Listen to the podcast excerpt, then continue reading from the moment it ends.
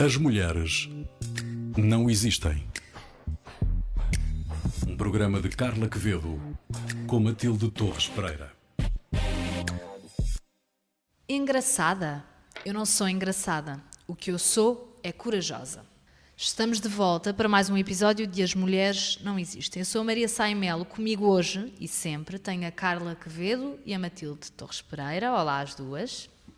Olá, Maria. Começamos este programa com graça, temos um programa com muito humor, não é? Não só teremos a conversa com a humorista e guionista Joana Marques, que muita gente conhece, mas recordamos também Lucille Ball, considerada a rainha da comédia norte-americana, não é verdade? É verdade, a Lucille Ball, conhecida como Lucy, da sitcom I Love Lucy, que fez assim furor nos anos 50, Uh, trouxemos aqui a Lucille Ball para, para recordar esta, esta personagem que, que era assim uma, uma mulher icónica, com o seu cabelo ruivo e as sobrancelhas muito desenhadas, as, as expressões faciais muito marcadas. Faz recordar comediantes de outros tempos, como uh, até o, o, o, Charlie Chaplin, uh, mas adaptado a uma personagem feminina. Era bastante palhaça, tinha aquele humor físico apesar de ter tido uma infância e uma adolescência um bocadinho complicada, sempre a mudar de um lado para o outro, teve separada da mãe, experimentou os palcos e achou é para ali que eu quero ir. Demorou um bocadinho a carreira dela a levantar, mudou-se para Nova York, trabalhou como modelo e finalmente, nos anos 30, foi para Hollywood. E antes de ser conhecida, antes de ser rainha da comédia, era a rainha dos filmes B, porque participava em montes de filmes, até participou em filmes com, com o Fred Astaire, mas sempre com personagens uh, secundárias. Entretanto, casou-se com o Desi Arnaz, que era um músico cubano, e depois de fazer uma, uma radionovela em que fazia assim de dona de casa taralhoca, foi-lhe proposto que, que ela fizesse daquilo um, um, um, programa de televisão. E ela disse: Está bem, mas se, faço, se fizer com o meu marido. E eles acharam na altura: hum, uma mulher uh, branca, ruiva, com um cubano, isto cá não vai rolar muito bem. E ela então pegou no marido e foram, foram para a estrada fazer um espetáculo de vaudeville e aquilo teve uhum. tanto sucesso que lá convenceram o pessoal do estúdio e começou o I Love Lucy, que foi assim a primeira série a ter um grupo de atores que, que se repetia, estreou muitas uh, uh, formas de fazer das sitcoms, foi a primeira a ter uma plateia ao vivo, portanto os risos eram genuínos. Até houve um episódio que teve o riso mais longo registado alguma vez em televisão, que eles até tiveram que cortar o episódio. Um, hoje em dia vemos aquilo e aquilo é um bocadinho datado, não é? Mas é datado, mas é ternurento e até é simples naquilo que faz rir, como, como uma queda faz rir, como uma palhaçada faz rir. Uh, e outra coisa que ela fez primeiro na televisão foi aparecer grávida, que na altura ela ficou à espera do seu segundo filho e disseram-lhe que a nem pensar aparecer uma grávida na televisão.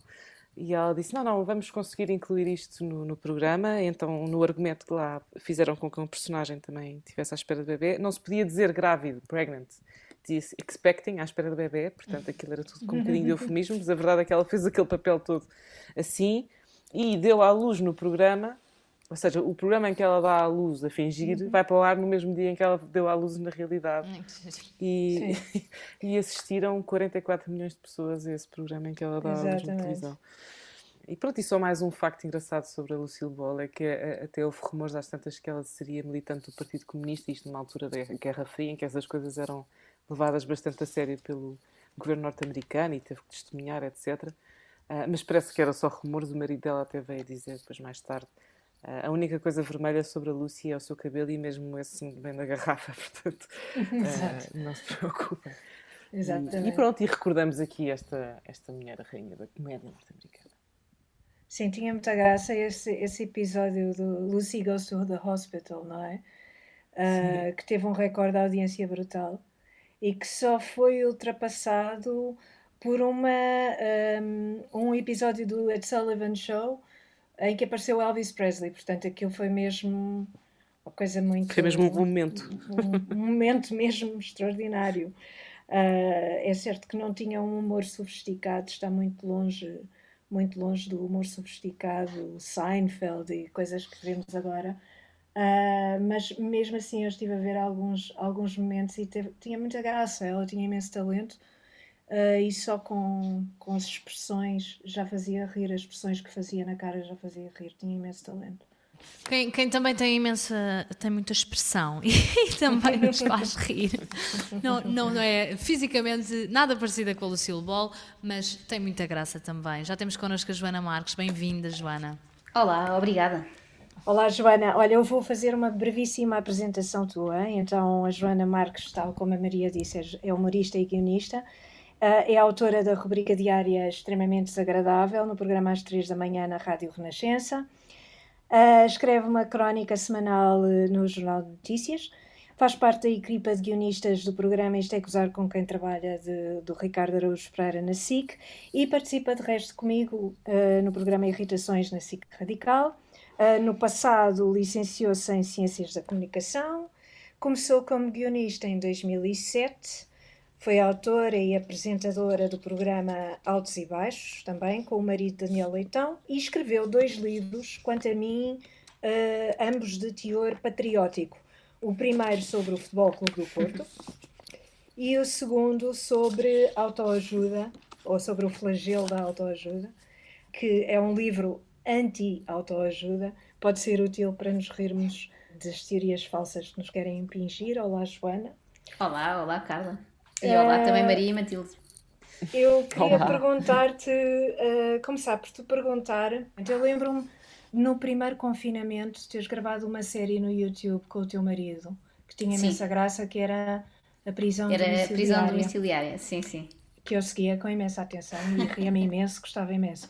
Achas que o confinamento fez bem à criatividade ou pelo contrário? Uh, depende, se calhar uh, falarei por mim, não é? Não, é em termos globais, se calhar fez muito mal e acredito que os artistas a sério talvez tenham tido dificuldade. Aqueles que precisam de ir para o campo para se inspirarem e ver belas paisagens, se calhar, se bem que também as paisagens ficaram favorecidas com o confinamento, não é? Com a tal história de haver Exato. animais selvagens à solta por aí, passeando nos bosques. Mas Exato. para mim, uh, que, o que eu procuro aqui é uma produção em termos cómicos, uh, acabou por ser um bocadinho facilitado, sim, não só pela situação, a novidade traz sempre também uh, novas coisas das quais podemos falar. Neste caso era o facto das famílias estarem obrigadas a estar todas juntas, que é a coisa mais antifamília que há. a família corre muito bem quando pode ir cada um para o seu lado e depois voltam a casa ao fim do dia, de repente não haver trabalhos fora, nem escolas, foi toda uma nova realidade que nós, enquanto humanidade, estávamos a experimentar em conjunto, portanto eu acho que isso também deu para novas, novas premissas, não é, em termos humorísticos, mas por outro lado também me faz lembrar a quantidade de maluquice que veio ao de cima, potenciada pela pandemia, as teorias da conspiração, os negacionistas. Uh, portanto, em termos de, de, matéria para o humor, acho que foi um terreno muito fértil. Certo. Portanto, não me posso queixar. Houve alturas, antes da pandemia, lembro-me de estarmos aí em fevereiro, antes de tudo rebentar, de eu estar com alguns problemas para arranjar tema. Era uma fase assim um bocadinho parada em termos políticos, tinha havido antes muita animação com a Joacine e com o seu assessor e etc mas depois houve ali uma fase sem grandes personagens a aparecer, nem, nem nada de especial. E a pandemia, nesse aspecto, foi muito rica, trouxe muita coisa nova. Até foi bom para ti. Então foi, para quer, foi bom. Não quero não, dizer isso. Ainda, ainda bem, estava tudo assim uma chatice, ainda bem que Estava tudo um bocado estagnado. estava tudo um bocado parado. Parado, e de repente aparece este super tema, o que é sim, fantástico. Sim, sim, Estava a ser um bocado egoísta nesta visão, mas não foi bom, que a Carla, sim. então, que me conhece, sabe melhor que eu sou hipocondríaca, portanto, ao mesmo tempo eu sofro muito. Mas pronto, este lado, vendo o copo meio cheio, tem este lado bom. Por um lado, tem hipocondríaca a desinfetar tudo e enfiada em casa, e por outro lado, pelo menos muitos temas uh, para ver e para falar. Exato, exatamente. Olha, a tua rubrica na Rádio Renascença, extremamente desagradável, uh, eu já vi que suscita muitas reações. Uh, mas uh, a minha curiosidade tem mais que ver contigo do que com as reações dos outros, porque as reações dos outros também as vemos por aí nas redes sociais. Mas como é que tu reages, sobretudo quando as reações vêm dos visados das, nas tuas crónicas? Uh, reajo com naturalidade. Eu sei que é sempre muito provável que o visado veja, e não estou a dizer isto no sentido de toda a gente ouvir a, a rubrica, simplesmente quando, quando alguém é visado, nós sabemos que ou um amigo, ou um irmão, ou um primo vai, vai ver e vai enviar. Nós não somos um país assim tão grande e não há assim tanta coisa uh, a acontecer ao mesmo tempo na rádio e na televisão para que os visados uh, não saibam. Tenho sido surpreendida muitas vezes por boas reações uh, dos visados, que eu considero assim uma medida já, para uhum. mim é uhum. mais simpático e, e mais fácil de, de, lidar, não é? Mas também acho inteligente da parte do visado porque acaba quase por garantir que eu não volto a esse tema, não é? Porque se a pessoa for tão simpática, eu fico mais condicionada muito mais com isso do que com uma grande antipatia ou uma grande ameaça. Eu pensei, agora fiquei a gostar desta pessoa que chatice. Já tive mais reações, obviamente, até mais na altura do, do altos e baixos que referias aí. Eu não sei se é por ser. Uh, não sei se era o impacto de ter imagem, das pessoas verem imagens suas e nós estarmos a brincar com aquilo, que suscitou coisas, reações mais violentas e temos que ir até a tribunal duas vezes e uma grande chatice, não. Enquanto que na rádio, sendo mais ouvida, uso todos os dias sons que são uh, de pessoas e, e falo sobre essas pessoas e felizmente, e não quero daqui dar ideias, ainda não aconteceu nada assim, uma reação assim tão, tão má. Já algumas pessoas demonstraram desagrado, ou escrevem ao diretor da rádio, ou, ou falam sobre mim no, no, seu Facebook, nas suas redes sociais também respondendo. Mas eu acho que esse direito de resposta, ainda bem que existe, e não, não fico nada malindrada da pessoa a responder e não ter gostado, porque eu acho que se fizermos este exercício, a maioria de nós não gostava de ser surpreendido de repente, liga ao rádio no carro ou ouve um podcast e está alguém a falar de nós, não é que seja, eu não vejo isto como falar mal, mas está obviamente a evidenciar o que é que correu mal, a frase que disse e que não devia ter dito, ou, ou a coisa que não lhe saiu tão bem, ou a gafe que cometeu, e portanto eu acho que é completamente humano e natural não gostar. Mesmo as pessoas que são simpáticas e me dizem que está tudo ok, eu sinto que no fundo não gostaram, mas aceitam. Pronto, é assim uma espécie de ok, eu não, no fundo não gostei, mas vou aceitar aqui com desportivismo que é uma coisa que eu também admiro esse fair play, porque acredito que uhum. na verdade, na verdade ninguém pensa giríssimo sobre mim, adorei. E mesmo eu, acho que se no dia em que for sobre mim, outra pessoa a fazer, eh, eu vou pensar isso, olha, realmente estive mal, esta pessoa sublinhou isso e eu vou ter que aceitar que isto faz parte do jogo e, tentar rir-me, mas eu percebo que é sempre um exercício complicado, mesmo para quem diz que não, rir-nos de, de nós próprios. Mas já tiveste esse do outro lado da piada? Ah, não, já estive, no, não assim propriamente de um colega meu humorista fazer uma crónica inteira sobre mim, mas acho que estamos todos os dias nas redes sociais, não é? mesmo que sejam humoristas amadores, digamos assim, eh, as pessoas, sobretudo quando estão ofendidas, uh, respondem e também tentam gozar. Eu, eu, até admiro quando é um gozo que eu considero inteligente, e mesmo que seja para dizer mal de mim, que seja de uma forma inventiva, eu, eu percebo, olha, realmente está bem visto, reparou aqui neste defeito meu e está, eu nunca tinha reparado antes, ou ninguém costuma reparar, e foi bem, bem assinalado. Existem poucas mulheres humoristas em Portugal. Estou a pensar em, em mulheres que, que, fazem, que fazem disto profissão, não é? Que escrevem uhum. uh, humor uh, em, profissionalmente, não é? Há Sim. poucas em Portugal. Uh, vês alguma razão em especial para isto acontecer? Tens alguma explicação uh, para isso? Sim, essa é sempre a pergunta uh, clássica de, de, das entrevistas. Uh, seja a mulher, seja a homens, também já, já vejo muitos homens também a quem, a quem isso é perguntado, não é? Porquê é que não haverá mulheres? Vamos perguntar aqui a este senhor.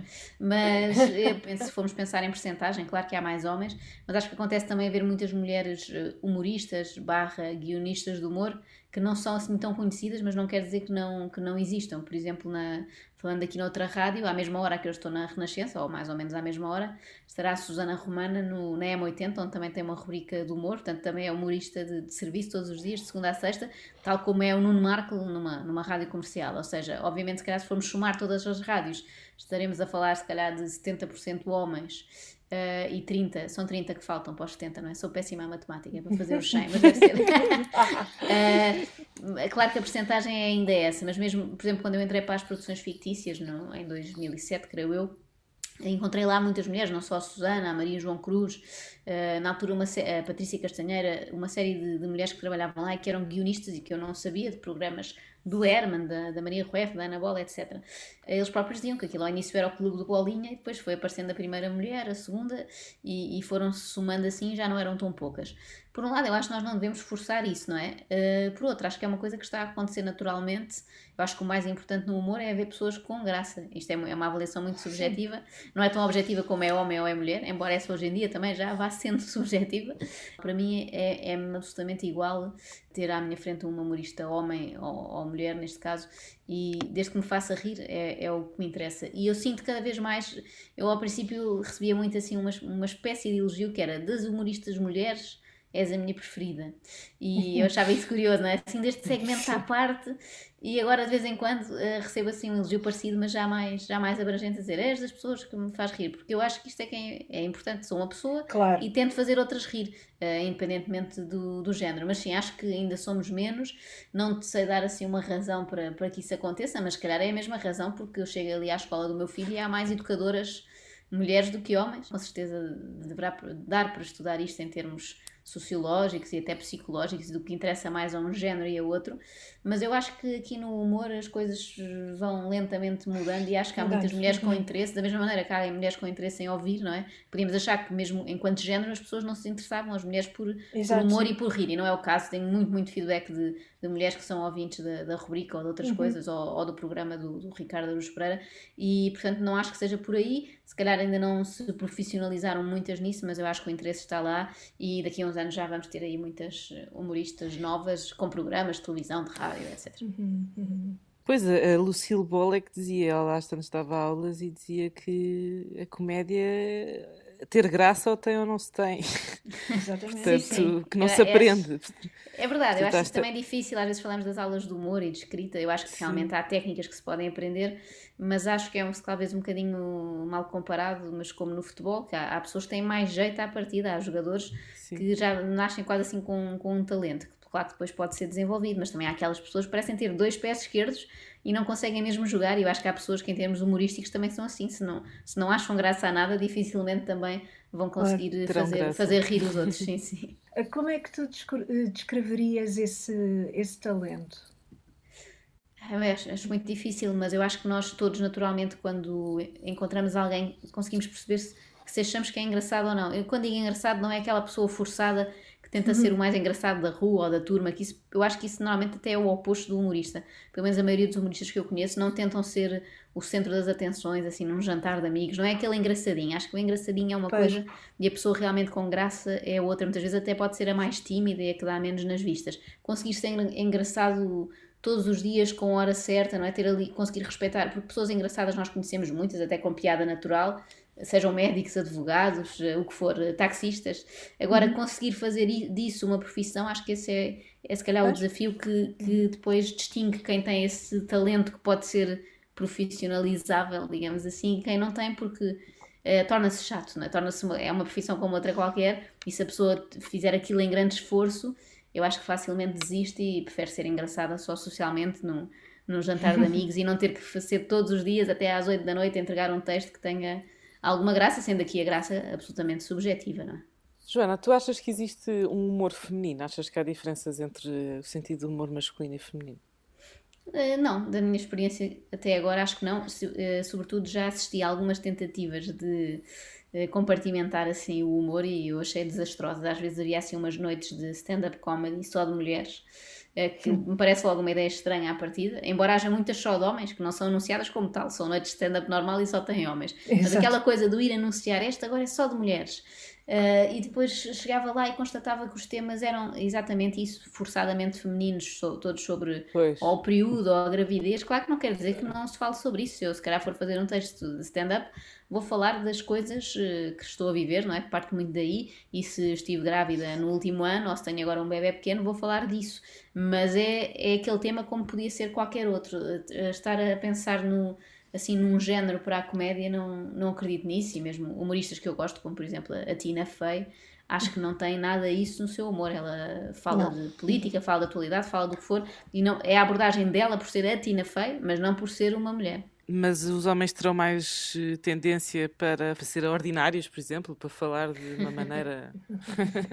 Estou a pensar é tudo... na Sarah Silverman, que, que sim, utiliza sim. toda a espécie. É verdade, é verdade. Não, eu, de facto, não, aprecio, não é das que eu mais aprecio, mas encontramos rapidamente também, mesmo pensando aqui num panorama nacional, exemplos de homens que não recorrem muito ao palavrão, lembro-me já do, do Ricardo Aruz Pereira, lembro-me do, do, Nuno Marco, não, tem, não é muito o estilo deles, portanto, da mesma maneira que haverá mulheres que eu acho que não tem problema nenhum em assumirem um estilo uh, mais, mais ordinário, entre aspas, como tu disseste, e outras que não, portanto, eu acho que isso é, é mais uma vez, vejo mais pessoas do que propriamente o género, se é, se é mulher, se é homem, e identifico-me mais com uns ou com outros. Lembrei-me agora da é a uhum. Marta Bateira, tem aquela personagem da Beatriz Gosta, e as reações às vezes eram muito acaloradas, mesmo nas caixas de comentários, e eu estranho isso, porque temos homens, humoristas que dizem imensos palavrões e vindos dela as pessoas pareciam sentir-se mais ofendidas, se calhar até os homens. E isso, com isso eu não concordo, eu simplesmente não, não costumo usar palavrões e, e na, se pensar nos humoristas que eu mais gosto, não gosto muito de humoristas que usem muitos palavrões, é um estilo como outro qualquer. Agora, acho que as mulheres têm pleno direito de usar esse estilo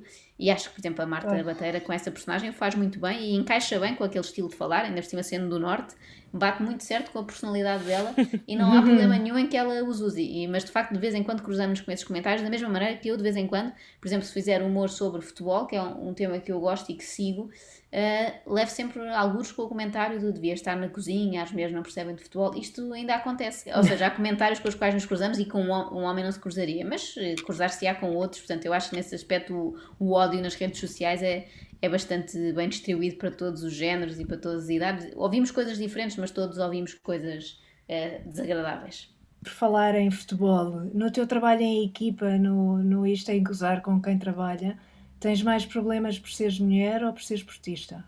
Por ser portista, claro. Por pois, ser mulher não pois. tenho nenhum, felizmente. Nem eu nem a Cátia. Ah, é verdade, nem eu nem a Cátia Domingos, e há pouco estava aqui a elencar humoristas e estava a esquecer da mais óbvia, da Cátia, que trabalha connosco. Ali entre aquele grupo não há assim nenhuma distinção, não fazem cerimónia nenhuma connosco, felizmente, e nós também não fazemos com eles, e por isso não, não há ali nenhuma distinção de tratamento. Tiveste um, um filho no segundo confinamento. Uh, como é que geres essa situação na gravação do programa em que nós participamos? Matilde, a Joana grava o programa com os seus dois filhos, um bebê e uma criança já com 4 anos, uh, presentes na sala e está a gravar o programa ao mesmo tempo. Como é que geres essa situação? Aqui podes dizer a verdade, aqui diz a verdade.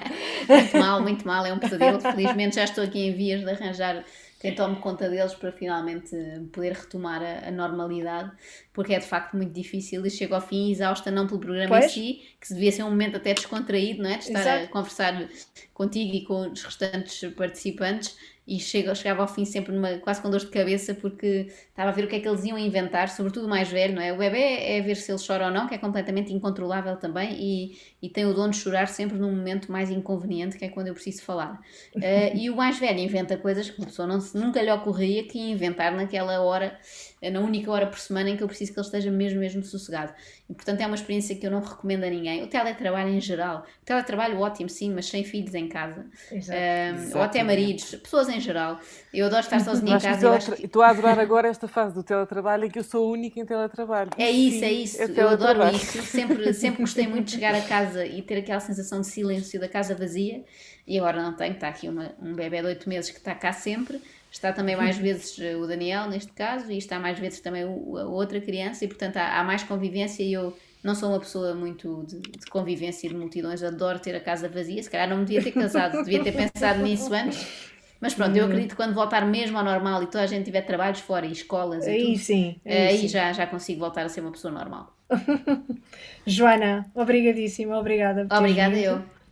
E Muito um grande obrigada, beijo. Beijinhos. Já beijinhos. eu lanço o desafio. Eu lanço o desafio Sim. que é ter um cão em casa. Não pode ser, que depois gravação. não podia é entrar porque eu tenho muito medo, tenho muito medo de cães ah, e se ele estivesse cá em casa eu não entrava. Não, exato, ficavas de fora.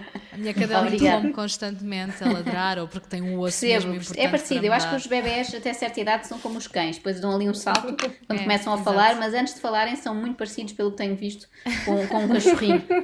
Os cães é que são para sempre crianças de dois anos. Exatamente, exatamente. É mais ou menos isso. Muito obrigada, Joana. Obrigada, beijinhos. Beijinhos, obrigada, obrigada. Até à próxima. Carla e Matilde, Obrigada. sem mais demoras, vamos às recomendações desta semana. Matilde, segues a linha da comédia, trazes-nos uma série disponível na Amazon Prime. Na linha da comédia, sim, a Fleabag, da Phoebe Waller-Bridge, que é uma série escrita pela Phoebe Waller-Bridge, inspirada na vida dela, mas não é bem autobiográfica, mas que eu recomendo sobretudo porque é muito ousada, fala dos temas da sexualidade feminina, etc. Ela parece que não tem tabus, não tem filtros, mas faz de uma maneira muito inteligente e, e por isso eu recomendo esta série, que é mesmo para, para rir do princípio ao fim, mesmo falando de temas sérios, mas falando com muita graça.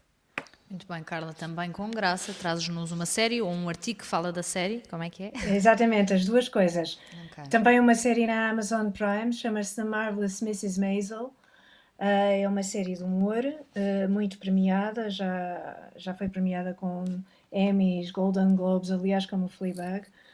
Um, e conta a história da Midge Maisel, a Miriam Midge Maisel, que é uma dona de casa em finais da década de 50, como a nossa Lucille Ball, em Nova York, e tem talento para a comédia e começa a fazer stand-up uh, em alguns clubes da cidade.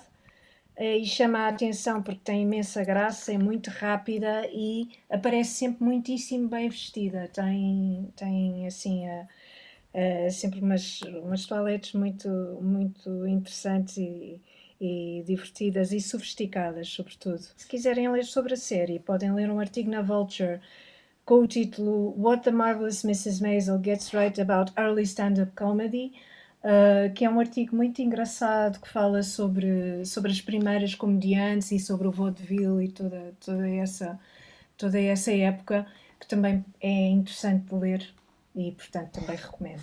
Muito bem. Muito obrigada às duas pelas vossas sugestões desta semana. Muito obrigada à Joana Marques, que já não está connosco, mas esteve neste episódio. Um episódio que pode voltar a ouvir sempre que quiser, acedendo à RTP Play, ao Spotify e também ao iTunes. É assim que fecho eu, Maria Saimel. Estas Mulheres Não Existem, um programa de Carla Quevedo, com Matilde Torres Pereira, que teve hoje os cuidados técnicos do Gonçalo Lopes. Até ao próximo As Mulheres Não Existem, um programa sobre mulheres para ouvintes de todos os géneros.